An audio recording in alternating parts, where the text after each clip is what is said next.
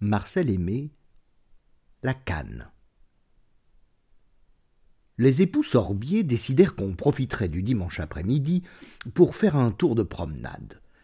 Par la fenêtre, Madame Sorbier appela ses deux garçons, Victor et Félicien, qui jouaient dans la rue à se jeter des ordures au visage. Ils aimaient les jeux turbulents qui font gémir les mères de famille. Venez mettre vos costumes, dit-elle, on va se promener. Il fait un joli soleil de dimanche après-midi. Chacun entra dans ses habits du dimanche. Victor et Félicien enfilèrent des costumes marins avec une répugnance non dissimulée. Ils rêvaient d'avoir des habits d'hommes, qu'il leur fallait attendre jusqu'au jour de leur première communion, où ils toucheraient également une vraie montre en argent. Le père mit un faux col, dur, sur lequel il ajusta un nœud papillon.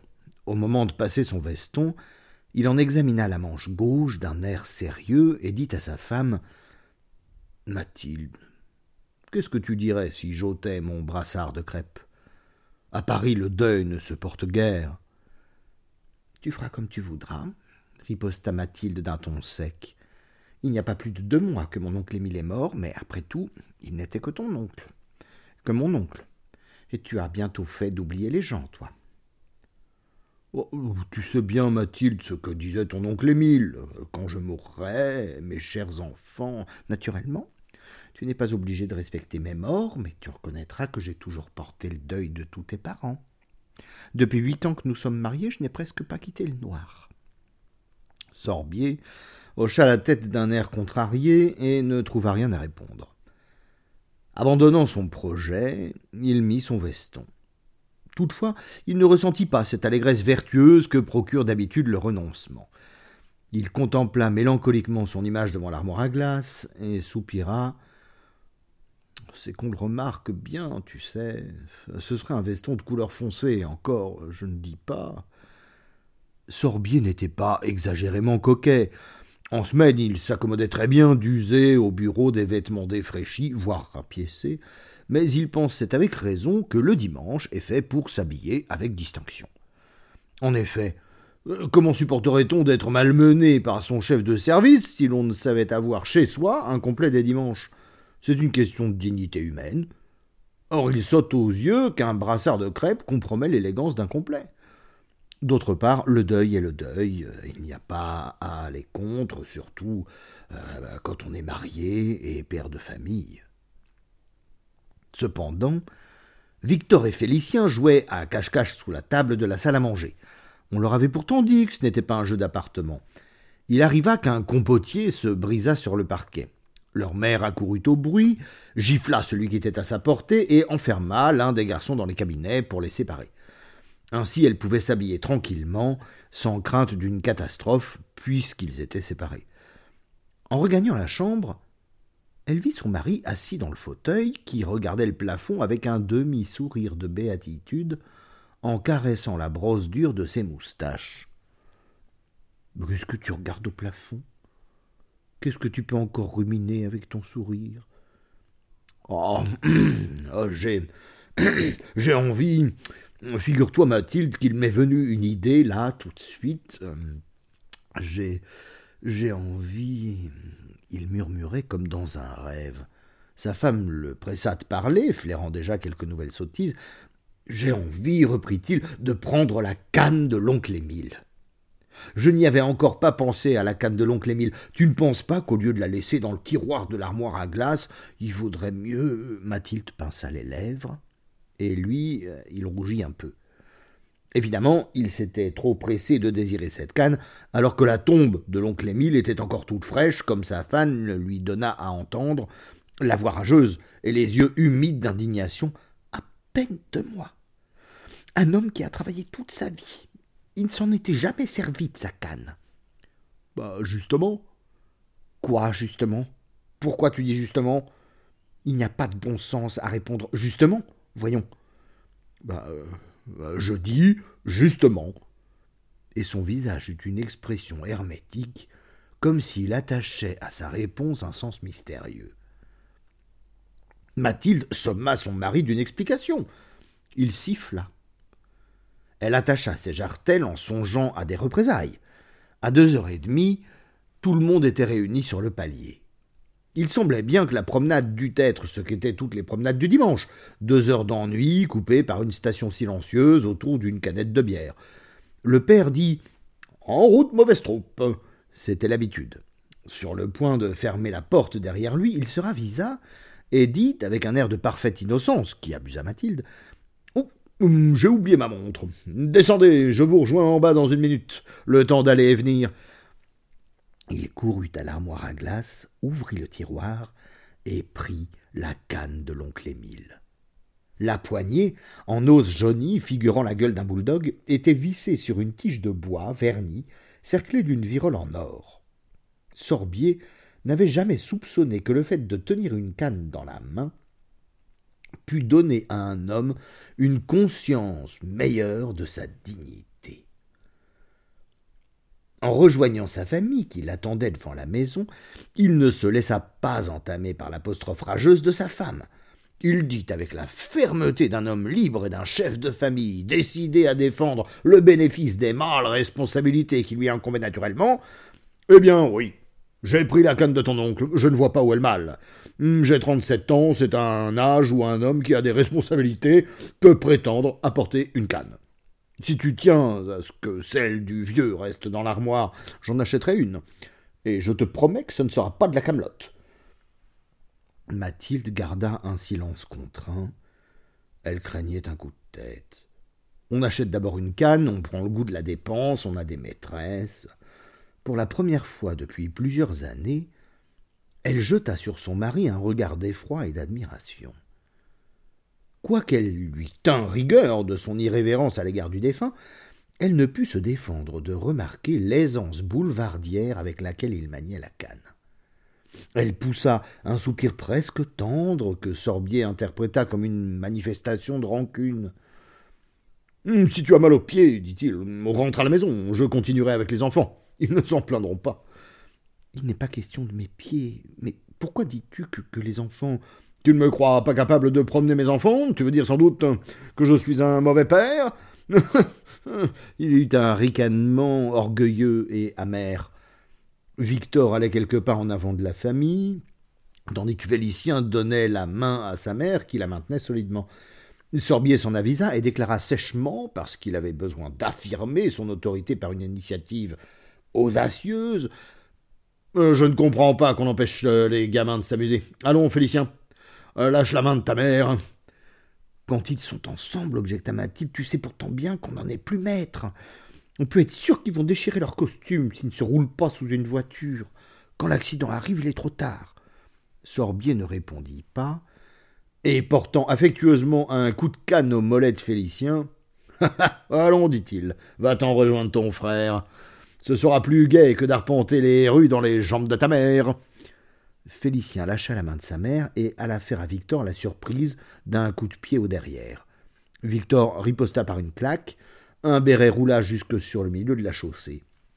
Mathilde considérait les conséquences de l'initiative paternelle avec une affectation d'indifférence qui n'allait pas sans ironie.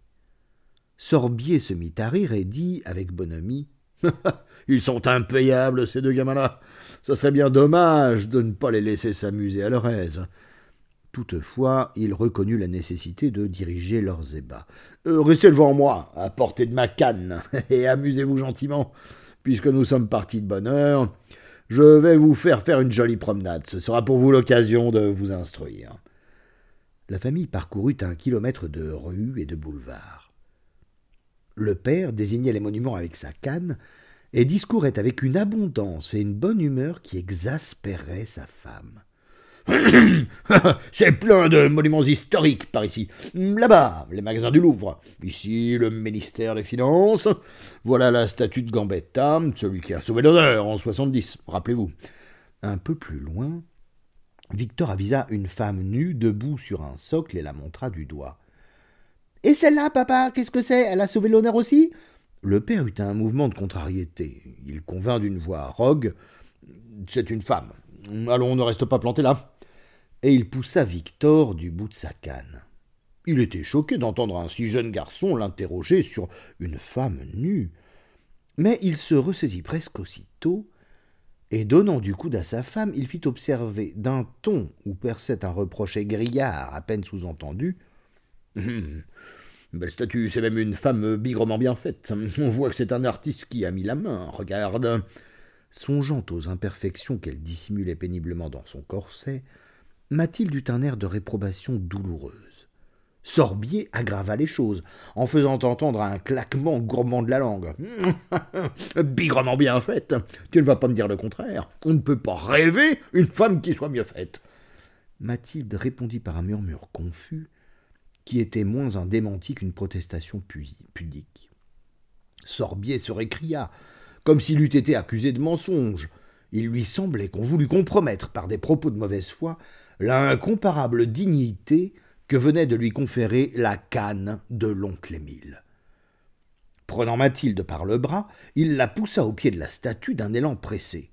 Oh, oh, regarde cette ligne de hanche, regarde cette courbe du ventre, hein Un ventre à peine juste comme un ventre doit être bombé. Et les seins, parlons des seins, tiens, as-tu jamais rien vu d'aussi beau? Mathilde en avait les larmes aux yeux. Victor et Félicien suivaient avec beaucoup d'intérêt la démonstration de leur père, et à l'appel des rondeurs qu'il caressait du bout de sa canne, les deux frères réprimaient leur envie de rire en se bourrant les côtes. Mathilde tenta inutilement plusieurs diversions, exprimant même son inquiétude de voir les enfants détailler cette académie. Sorbier, qui s'exaltait au jeu, ne lui épargna rien, et passant à l'envers de la statue, il eut un véritable rugissement d'enthousiasme. Oh, de l'autre côté, c'est pareil oh, Juste ce qu'il faut pour s'asseoir, pas plus Sa canne décrivit deux cercles comme pour isoler l'objet de son admiration. Victor et Félicien, déjà cramoisis par une hilarité contenue à grand-peine, éclatèrent d'un rire gargouillant qui leur sortait par le nez et leur secouait les épaules. Effrayés par cet accès de gaieté qui allait révéler aux parents des instincts dépravés, ils s'éloignèrent en courant. Cela décida le père à abandonner la statue. Mathilde l'avait écouté jusqu'au bout, sans même songer à lui tourner le dos. Elle lui emboîta le pas mécaniquement, dominée par l'image de cette nudité dont le détail l'accablait. Elle se surprit à rougir de sa poitrine, dont l'abondance dissimulait à son regard la pointe de ses souliers. Dans un accès de modestie, elle se jugea ridicule, indigne de cet époux qu'elle avait méconnu. Sorbier lui apparut sous un jour nouveau et prestigieux. Il devenait tout d'un coup séduisant comme un démon, nimbé d'une auréole de perversité. Elle sentit naître dans son cœur un sentiment dévotieux une fringale d'obéissance et de complète soumission à la volonté capricieuse de son époux. Toutefois, elle se garda de rien laisser paraître de cette révolution sentimentale. La démarche altière et le visage rogue, elle ne se départait pas d'un mutisme prudent, laissant à son mari le soin de tancer les enfants. D'un effort qui lui congestionnait les joues, elle ménageait sa respiration pour effacer son ventre abondant, sans se rendre compte que sa poitrine saillait d'autant. D'ailleurs, Sorbier ne lui prêtait point attention.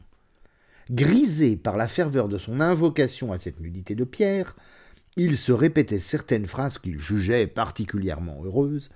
En même temps, il se plaisait à évoquer les formes de la statue. À plusieurs reprises, Mathilde l'entendit prononcer d'une voix saccadée euh, La cuisse, l'épaule, le ventre, le jarret. Un moment, elle put croire qu'il méditait une manière originale de composer un pot-au-feu. Mais après un silence, il ajoutait en éclatant d'un rire nerveux Oh, il est Oh, nom de nom Déjà, il s'avérait que l'émotion artistique de Sorbier n'était plus du tout pure il y avait dans l'éclat de son regard, dans la chaleur de sa voix, des signes qui avertissaient l'épouse. Elle ne put soutenir davantage son affectation d'indifférence, et elle lui dit avec amertume, mais d'une voix basse, sans colère. Je ne sais pas si tu cachais ton jeu, mais autrefois tu ne t'es jamais permis de me parler de ces vilaines choses. Depuis que tu tiens la canne de l'oncle Émile, te voilà bien avantageux. Si ce pauvre oncle était encore là, il te dirait que ce sont les devoirs d'un époux et d'un père il te dirait qu'il n'est ni honnête ni raisonnable de parler à sa femme des seins d'une créature en pierre. Tu devrais savoir, quand ce ne serait que par l'exemple des Corvisions, que le dévergondage du mari est la ruine du foyer. Et puis dis-moi, à quoi bon? Oui, à quoi bon rêver des seins d'une étrangère? Mon chéri, souviens-toi des soirs, d'hier soir encore. Il n'y avait que moi au monde. Souviens-toi, tu ne peux pas oublier, c'est impossible. Mathilde comprit aussitôt son erreur.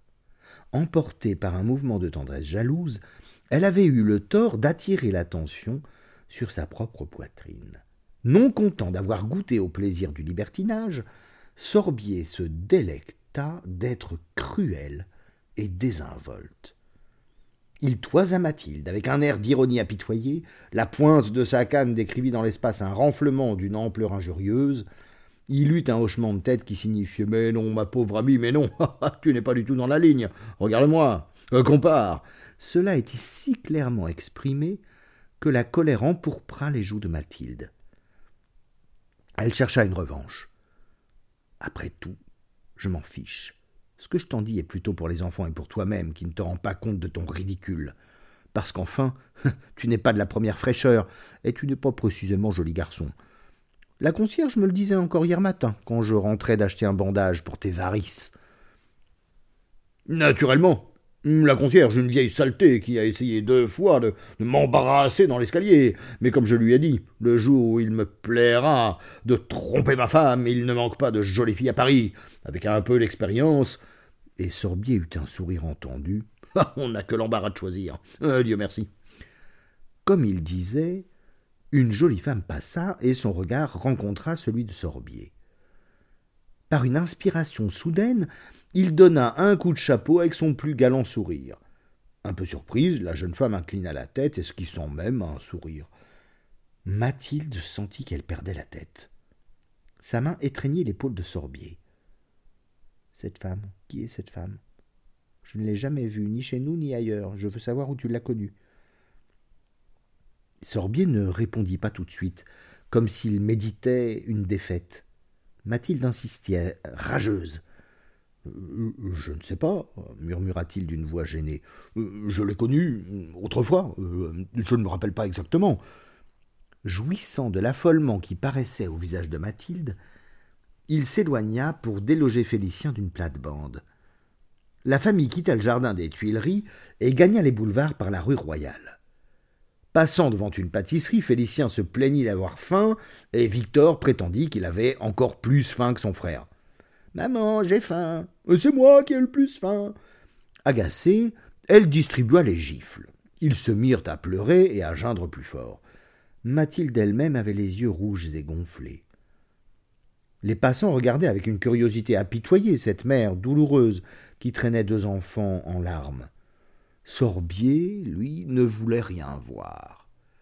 Il marchait devant la famille d'un pas élastique, les joues roses et l'œil attentif, ne se retournant que pour suivre du regard une silhouette de femme. Devant la terrasse d'un café des boulevards, il se laissa rejoindre par la famille. Allons prendre quelque chose, dit-il. Cette promenade m'a altéré. Ah, et puis, euh, nous verrons du monde, des femmes. Mathilde jeta un regard à la terrasse du café. Le luxe des fauteuils de rotin à l'uniforme, les glaces, la belle tenue des garçons et la dignité du majordome lui donnèrent de l'inquiétude. Habituellement, les promenades du dimanche après-midi aboutissaient à quelques cafés déserts, puant la sûre de bois et le gros rouge, un petit bouchon tranquille, comme disait Sorbier avec sympathie, où le patron servait lui-même la canette de bière. Devant cette terrasse du boulevard, Mathilde s'effrayait du prix des consommations et songeait que son mari glissait décidément sur une pente redoutable.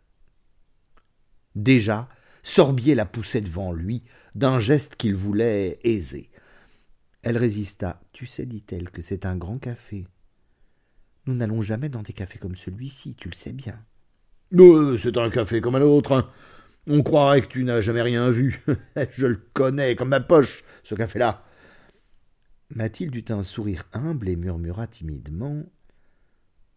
Si encore nous n'étions que nous deux, je comprendrais. Ce serait une fantaisie plus raisonnable, une autre fois. Sorbier s'impatientait. Il lui semblait que la foule des consommateurs s'amusa de l'hésitation de sa femme. Puisque tu ne veux pas venir, rentre à la maison avec les enfants. Moi, j'ai soif. Tu feras ce qu'il te plaira. Sans attendre la décision de Mathilde, il se glissa entre deux rangées de tables et la famille suivit. Au dernier rang de la terrasse, un couple se leva, abandonnant une table dont Sorbier prit possession.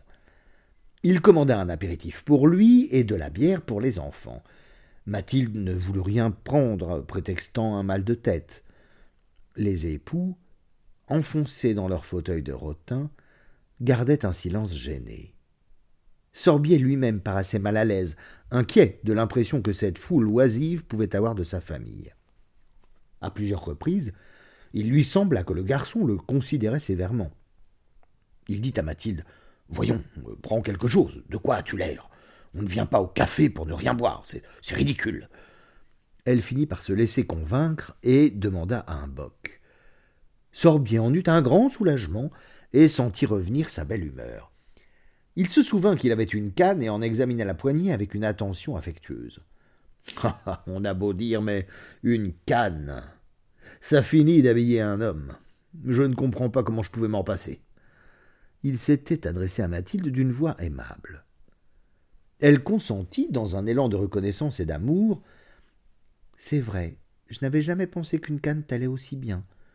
Je suis contente que tu aies songé à la prendre. Dans cet instant, une femme pénétra sur la terrasse. Sa toilette, son maquillage et le coup d'œil dont elle évaluait les hommes indiquaient assez sa profession. Elle hésita entre plusieurs allées de fauteuils et, apercevant une table disponible à quelques pas de la famille Sorbier, vint y prendre place. Depuis qu'elle était entrée, Sorbier la suivait des yeux avec intérêt. Lorsqu'elle se fut assise, il n'eut aucun mal à accrocher son regard. Il y eut des sourires échangés et même des clins d'yeux. La créature se prêtait au jeu avec complaisance. La liberté avec laquelle Sorbier la regardait l'incitait sans doute à croire que Mathilde n'était pas sa femme. Penché sur son apéritif pour mieux la voir, Sorbier n'en finissait pas de sourire et de décocher des œillades. Mathilde ne pouvait pas ignorer le manège, mais la gorge serrée par la colère et la confusion, et n'osant pas affronter le ridicule d'une scène conjugale au milieu de cette foule, elle demeurait silencieuse. Pourtant, lorsque Victor et Félicien, curieux de connaître la destination des sourires du père, se retournèrent vers l'intruse, elle fit entendre une protestation rageuse. C'est révoltant. Se conduire ainsi devant ses enfants. Une dévergondée, qui n'a peut-être pas seulement un sou de côté. La foule des buveurs était si dense sur la terrasse que les garçons suffisaient à peine à la besogne. La créature essayait vainement d'attirer l'attention du majordome pour se faire servir. Sorbier manifestait par des signes de tête son indignation de voir avec quel son gêne le personnel en usait à l'égard d'une jolie femme. À la fin, il n'y tint plus et prononça en calculant la portée de sa voix, tandis que Mathilde le pressait du genou pour l'inviter au silence.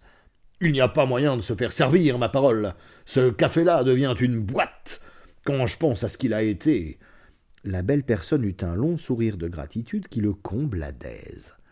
Pour justifier aux yeux de sa femme l'intervention qu'il méditait, Sorbier ajouta, impressionné lui-même par un dandisme qui épouvantait Mathilde. Voilà un quart d'heure que j'attends le garçon pour commander un cocktail.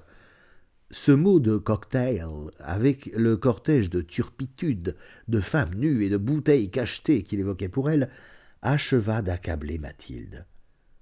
Elle eut la vision précise de son mari dissipant les économies du ménage en taxi, en gibus et en dîner fin, tandis qu'elle allait engager son dernier bijou au monde-piété pour nourrir ses enfants affamés.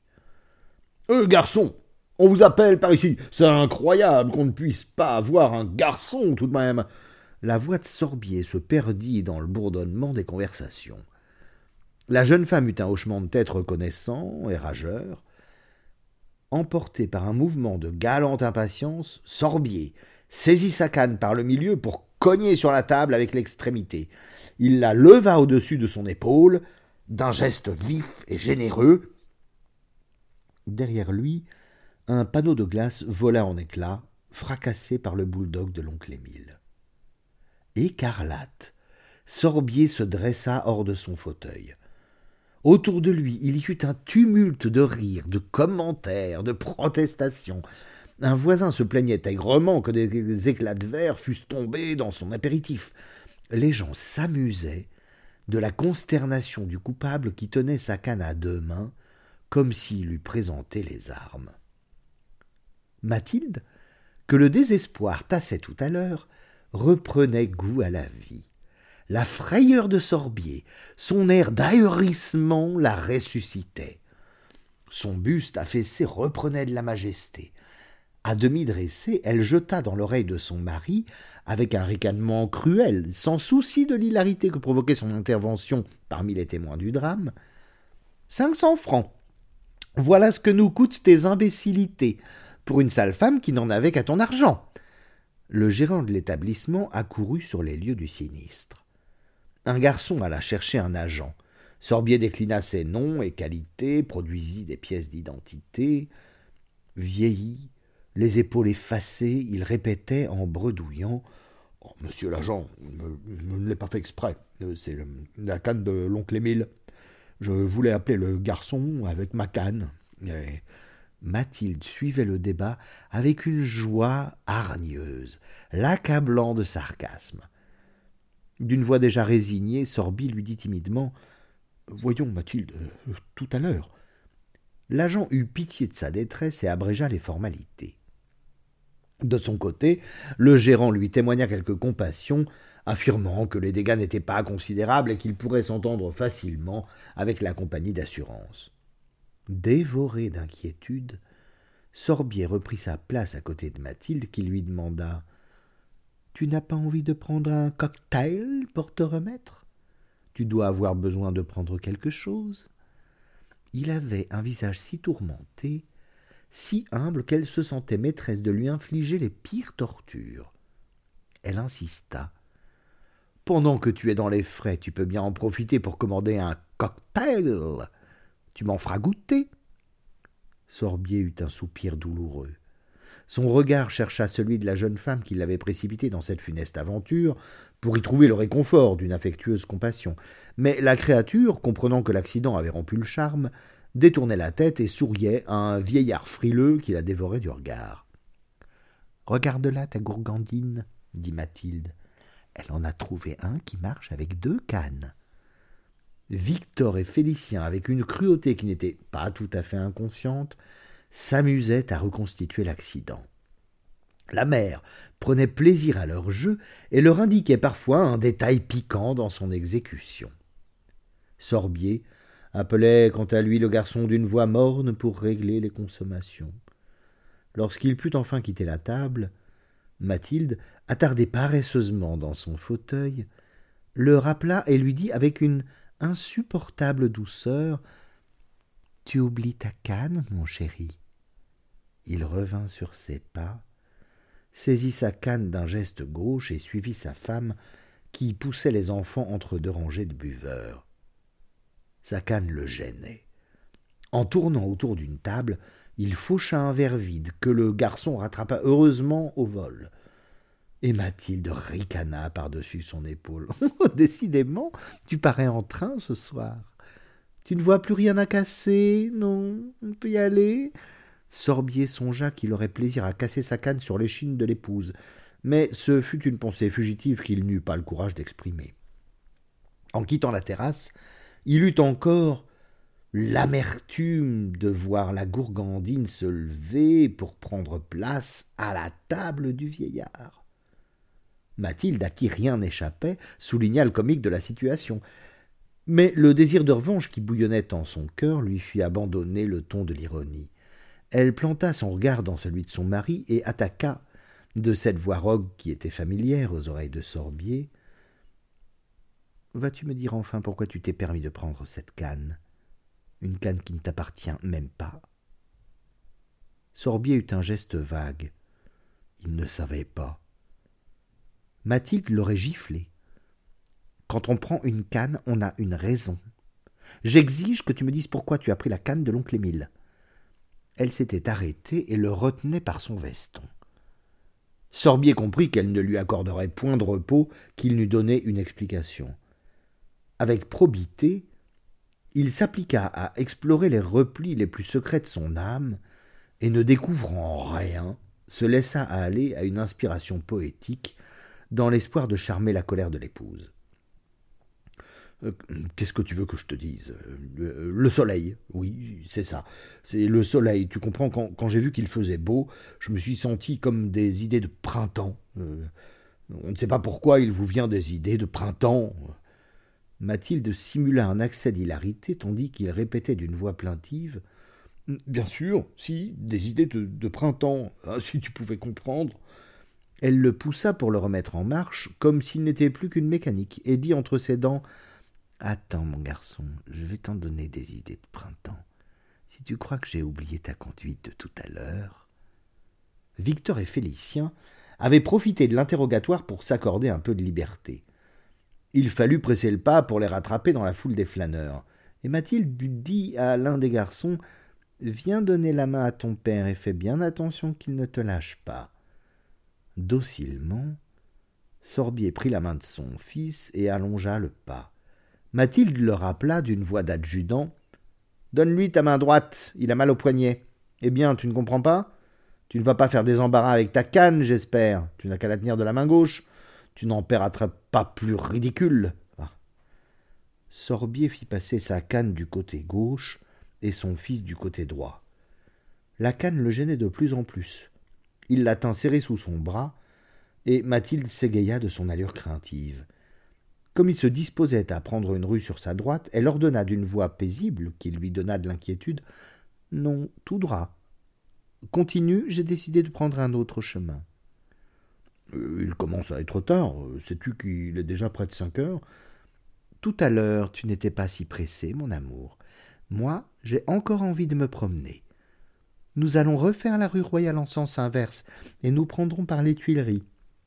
À cette saison, il n'y a pas de plus jolie promenade. Depuis le départ du café, elle méditait sa vengeance. Faire passer son mari humilié et vaincu par les mêmes chemins qu'il arpentait tout à l'heure avec arrogance. Sorbier allait d'un pas traînant, la tête basse et les épaules voûtées. Il ne songeait plus à regarder les femmes, il était un pauvre homme qui aspirait à ses pantoufles et à son journal. Mathilde était sur ses talons, s'ingéniant à faire surgir des comparaisons entre la modestie de son attitude et cette fière assurance qu'il avait montrée à l'aller. Oh, as-tu vu cette jolie fille qui vient de passer? Retourne-toi, tout à l'heure tu avais l'œil plus vif. Dans le jardin des Tuileries, on rendit la liberté à Victor et Félicien, mais Sorbier n'en profita point pour prendre sa canne dans sa main droite. Il essayait de l'oublier. Mathilde avait gardé un souvenir exact des lieux où l'époux avait affirmé son indépendance et son humeur libertine. Elle lui rappelait ses propos avec de féroces commentaires. En arrivant à la statue de la femme nue, elle eut un frémissement altier de la poitrine et dit en la toisant Eh bien, la voilà ta planche à pain. Tu étais si emballé tout à l'heure, tu ne dis plus rien à présent. Sorbier considérait la statue d'un regard mélancolique, où Mathilde crut surprendre une nuance de regret. Elle prit la canne de l'oncle Émile, en promena l'extrémité sur les contours de la pierre, qu'elle se mit à détailler avec malveillance. Voyez-moi ça comme c'était flanqué. Les épaules d'une bouteille, un ventre d'affamé. Il faudrait mettre deux paires de lunettes pour lui voir les estomacs. Sorbier, le regard vague, paraissait absorbé dans un rêve mélancolique. Mathilde fronça les sourcils, posa la canne sur le socle de la statue, et croisant haut les bras, lui dit rudement. Alors? Sorbier leva sur sa femme un regard de bête traquée. Il hésita un moment, puis il eut dans la gorge un petit rire de lâcheté et murmura. Bien sûr, elle fait trop jeune fille. Une belle femme doit être un, peu plus forte. Cette opinion flatteuse qu'elle venait de lui extorquer fit monter aux joues de Mathilde une chaleur d'orgueil. Elle passa son bras sous celui de l'époux d'un geste lent et saccadé comme pour une reprise de possession définitive et engagea la famille sur le chemin du retour. Victor et Félicien s'étaient emparés de la canne posée sur le socle. Ils la tenaient chacun par un bout et couraient devant leurs parents. Le père les regardait avec soulagement, heureux d'être délivré d'un fardeau qui lui paraissait maintenant insupportable. Soupçonnant quelque chose de cette détente, madame Sorbier dit au garçon Rendez la canne à votre père, ce n'est pas un jeu pour des enfants. Et s'adressant à son mari Puisque tu l'as sortie de l'armoire, à partir de maintenant, tu la prendras tous les dimanches.